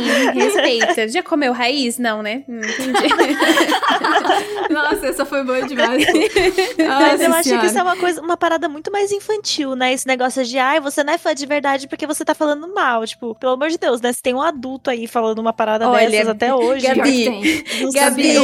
Ai, Gabi, Não, gente, eu não Gabi. duvido de mais nada nessa vida. Só que assim, né? Tipo, graças a Deus nunca aconteceu de alguém olhar pra minha cara e falar um negócio desse. Porque eu acho que eu ia rir. Tipo, eu ia achar que ia ser zoeira, sabe? Porque não é Quando possível. acontece esse tipo de coisa, eu já vejo que é uma pessoa que não vale a pena, sabe? Normalmente, quando é, eu recebo comentários assim que estão ou discordando, sei lá, criticando alguma coisa que eu falei, é, eu abro o perfil da pessoa, eu olho, tipo assim, as publicações da pessoa, as publicações marcadas da pessoa, pra ver se aquela pessoa vale a pena, sabe? Se for uma pessoa que não vale a pena, eu só deixo lá, só deixo lá. Às vezes acontece de algum seguidor meu, que, tipo assim, é uma pessoa que já tá ali é, mais ativamente no, no- nas minhas publicações comentando sobre, que vem explicar o porquê de eu ter dito aquilo, eu deixo lá. Ou então eu só apago o comentário da pessoa, sabe? Quando eu vejo que é uma pessoa que fez aquilo gratuitamente, que é uma pessoa que não vale a pena, eu sou tipo, ai, querido, beijo, sabe? Vai causar em outro buraco aqui, não. É, na minha adolescência, eu ficava um pouquinho mordida com isso, sabe? Eu ainda tretava, assim. Eu falava, mano, que mané menos fã, o que, caralho? Sabe? Tipo, eu tenho os mangá da Conrad, respeita, sabe? Hoje em dia, assim, né? Depois dos 20 anos, mais ou menos, eu acho que eu cansei um pouco, Uhum. sabe? Falei assim, Mano, pelo amor de Deus, essa galera de internet, sabe? Vai se fuder. É, eu, eu faço o grande sem tempo, irmão. É, Eu falo assim, meu, ó, eu é, adoro. de acordo com o. Como é que fala? De acordo com o índice minha rola, né? Que é o MR, você está incorreto. E, se- e siga em frente, sabe? Porque, cara, não, não tem como, Não, sabe? tem que ser assim, senão a gente fica louco, com Como que você certeza. debate com uma pessoa dessa, sabe? Falei assim, não, porque fã de verdade faz Y ou X. Você fala, meu filho, o fã mais chato e insuportável, né? O,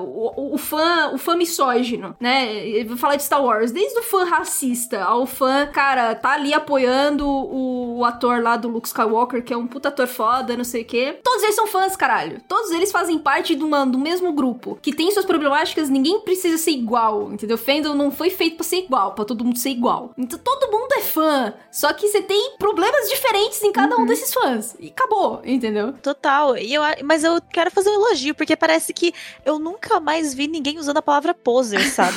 eu lembro que quando eu era adolescente tinha os. eu- porque quando eu era adolescente, a minha época era, tipo, gostar de banda, de boy band, essas paradinhas, não era tão de anime. Mas a- a- o pessoal usava tanta palavra poser, tipo, se você não sabia o aniversário da, da pessoa, você era poser, entendeu? E tipo. é que poser agora é, é cringe.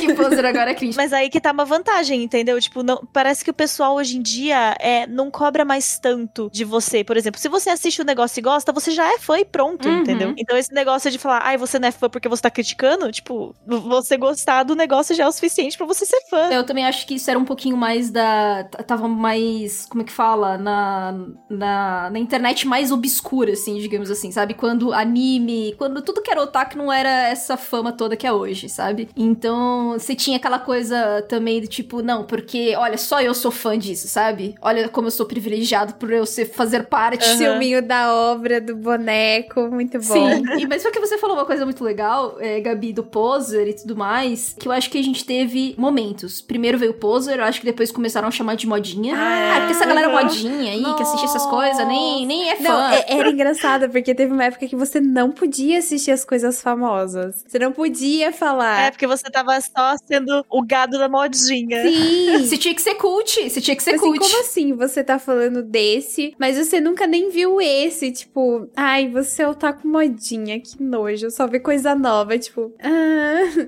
Esse do modinha eu ouvi bastante. Eu ouvi bastante do modinha. Aposto que você viu só cinco animes para fazer esse comentário. Ai, Ou, meu Deus enfim, coisas assim. E aí, é, obviamente que às vezes, realmente, tem um comentário que é muito bosta, que a pessoa vem falar, não, porque ataque no, Ataque Titãs é a melhor coisa feita no universo. Você fala, meu filho, você não leu nem 10 É, coisas da sua é. vida, né? Convenhamos, mas não é, não é esse o ponto, tá, gente? Não é esse o ponto que eu estou querendo me referir. Mas enfim, eu acho que depois do modinha veio a tal da carteirinha. Que ele fala assim, a carteirinha otaku, ou a carteirinha gamer, a carteirinha nerd, do tipo, não, porque você só vai poder falar disso aí É. se você assistiu tudo, entendeu? Ou se você conhece toda a biografia do autor, ou, ou então me fala aí, me fala aí, cinco nomes aí que esse, que esse ator participou, sabe? Cinco filmes aí, manda aí pra mim, sabe? Começa a fazer quiz com você, pra tipo, te atestar. Assista sem animes e troque pela sua carteirinha. Parece mentira, mas Isso. já aconteceu, é péssimo. Eu acho que a- as coisas foram mudando com o tempo, né? Essa parada da carteirinha acabou nunca acontecendo comigo. Eu queria ver se aconteceu já com vocês esse tipo de coisa. Eu sei que muitas mulheres do meio dos esportes, principalmente, né? Ou do, do esporte em geral também, pode ser o esporte tradicional. Mas ah, muita coisa que é relacionada aos jogos, você tem uma cobrança muito grande, né? Se uma mina tá apresentando um programa de, de games, mano, a mina precisa ser PHD naquele joguinho, sabe? Pra ela poder estar tá ali. Ela precisa ser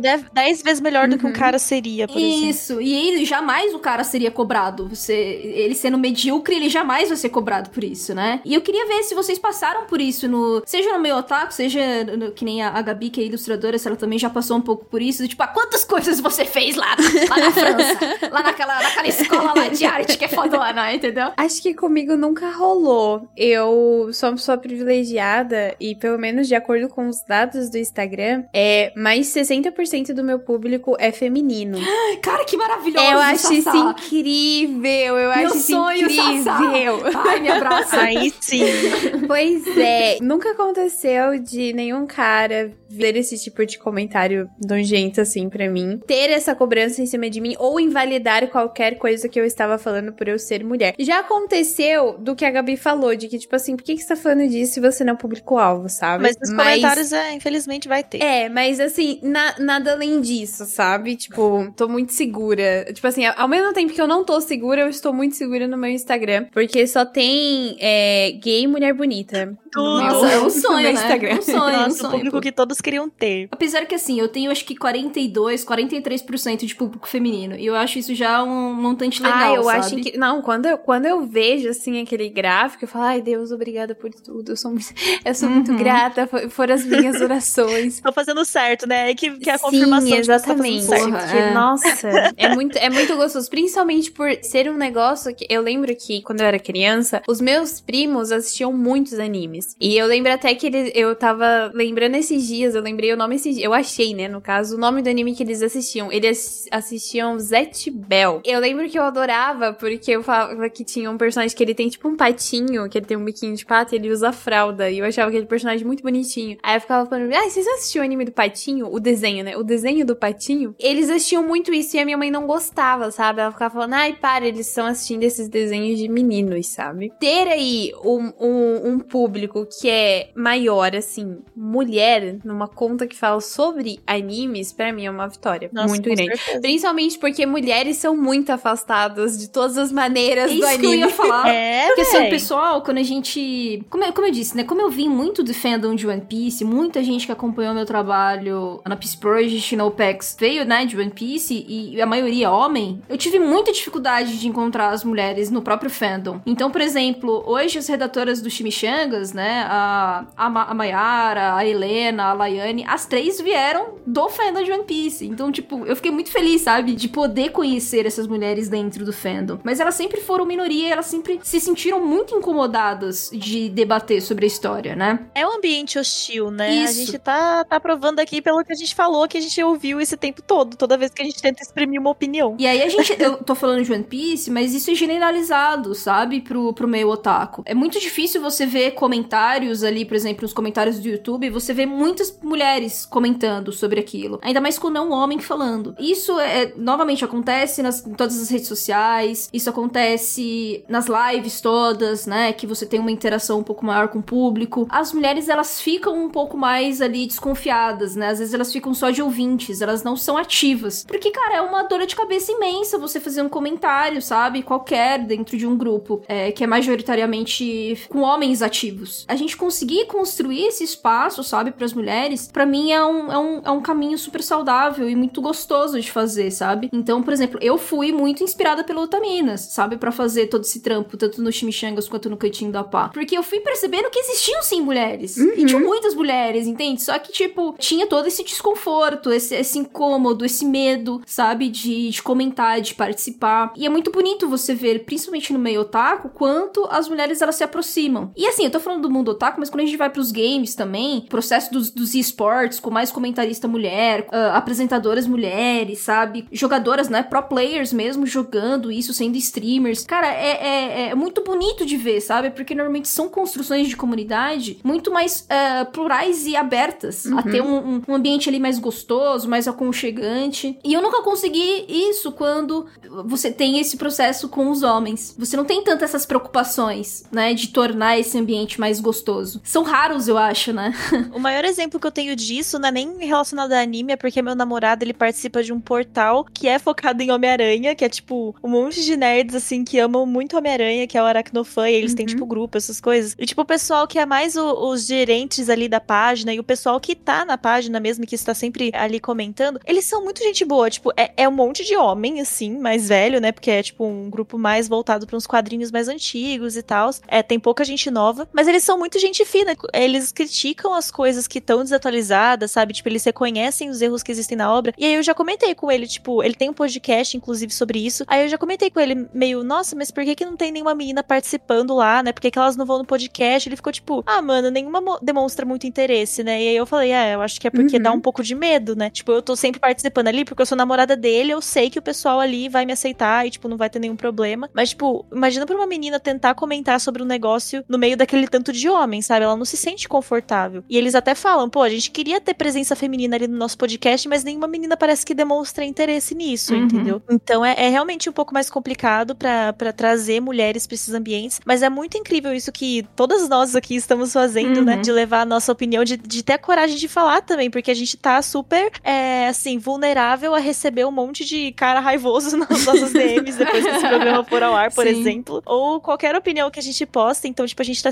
sendo corajosa de fazer isso. E é muito importante porque vai dar é, essa segurança para outras mulheres fazerem igual, né? Inclusive, quando eu comecei a participar do Animes Overdrive, que antes só tinha os três uhum. meninos, né, participando lá. E, tipo, eu só conhecia um deles, os outros eu não conhecia. Eu fiquei meio assim, hum, mas eu não sei o direito quais são as opiniões deles. Já tinha ouvido o programa antes, eu gostava do programa. Mas sabe quando você ainda não conhece direito as pessoas, você não sabe o que, que você vai esperar? E eu fui meio, hum, e se eu, tipo, encontrar alguma coisa ali que eu não gosto, mas eu fiquei tipo, não, eu preciso resistir, uhum. eu preciso ir lá e falar, porque se eu não for, ninguém vai. E aí, tipo, comecei a gravar, eles são ótimos os meninos lá, tipo, inclusive todos os ouvintes que escutam o, o Animes Overdrive são muito legais também, é um pessoal mais gente boa. E, tipo, começou a aparecer ali comentários de várias meninas falando pra mim, ai, Gabi, amei sua participação no programa e tal. E, tipo, foi muito legal, sabe, ter tomado essa iniciativa e ter tido a coragem de fazer isso, porque parece pouco, mas, gente, sério. Faz tipo, muita diferença. Faz muita diferença. Mano, me dá ansiedade só de me pensar assim numa roda de homens querendo exprimir minha opinião ali, sabe? Tipo, querendo entrar na, na conversa. E dá, dá, um medo real, sabe? Eu já participei de é, sendo convidada de muitos podcasts em que eu era a única mulher. Já participei em equipes também, tanto no OPEX quanto na, na PC Project, que eu era praticamente a única mulher, sabe? E sempre foi uhum. é,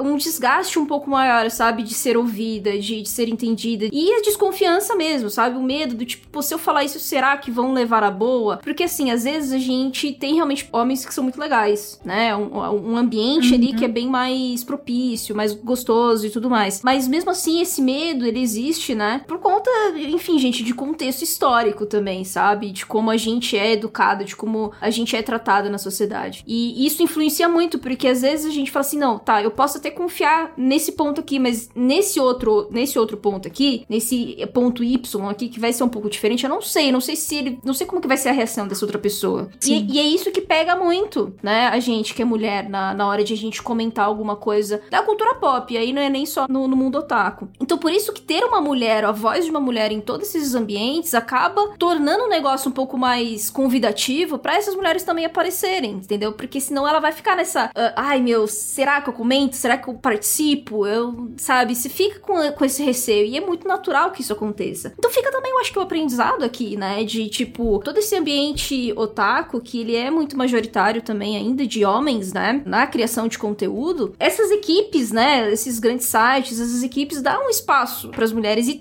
não só dar o espaço, mas tornar o ambiente convidativo para receber essas mulheres, né? Porque não adianta nada, ah, eu uhum. quero mulher, eu quero mulher aqui na minha equipe, porque tem que ser a cota. Não é assim também, Exatamente. entende? Então, é todo um processo de conscientização também do outro lado para tornar o negócio confortável, entendeu? Para essas mulheres participarem. Então, assim, eu sou muito grato, por exemplo, de estar uh, participando no Vigilância Sanitária de vez em quando, sabe? Eu já fui convidado no Quadro a Quadro, em outros podcasts no Créditos Finais, que é de One Piece. E os meninos, eles são muito abertos, entende? Eles são muito abertos no sentido, tipo, cara, olha, pá, você quer falar sobre isso aí? Eu não entendo porra nenhuma do que você vai falar. Então você vai falar, uhum. entendeu? Eu não vou te cortar, eu não vou te impedir. Fala aí, entendeu? No Vigilância eles fizeram isso, eles deixaram eu e a Gi falar no, no Vigilância, numa live sobre Death Note, acho que por mais ou menos 40 minutos. Eles não interromperam um segundo, cara. Foi assim, impressionante, sabe? Porque a gente precisava falar sobre todas as problemáticas misóginas e machistas do Oba, principalmente, dentro de Death Note. E foi maravilhoso. A gente tinha lá, não, não diminuiu a quantidade de pessoas que estavam ouvindo a gente na live. E a maioria eram homens. Entende? Do cara. Velho, vocês entendem a importância disso? Né? Então, acho que, que, que fica. Nossa, do, eu acho que mudou um pouco o assunto da, da, da pauta aqui.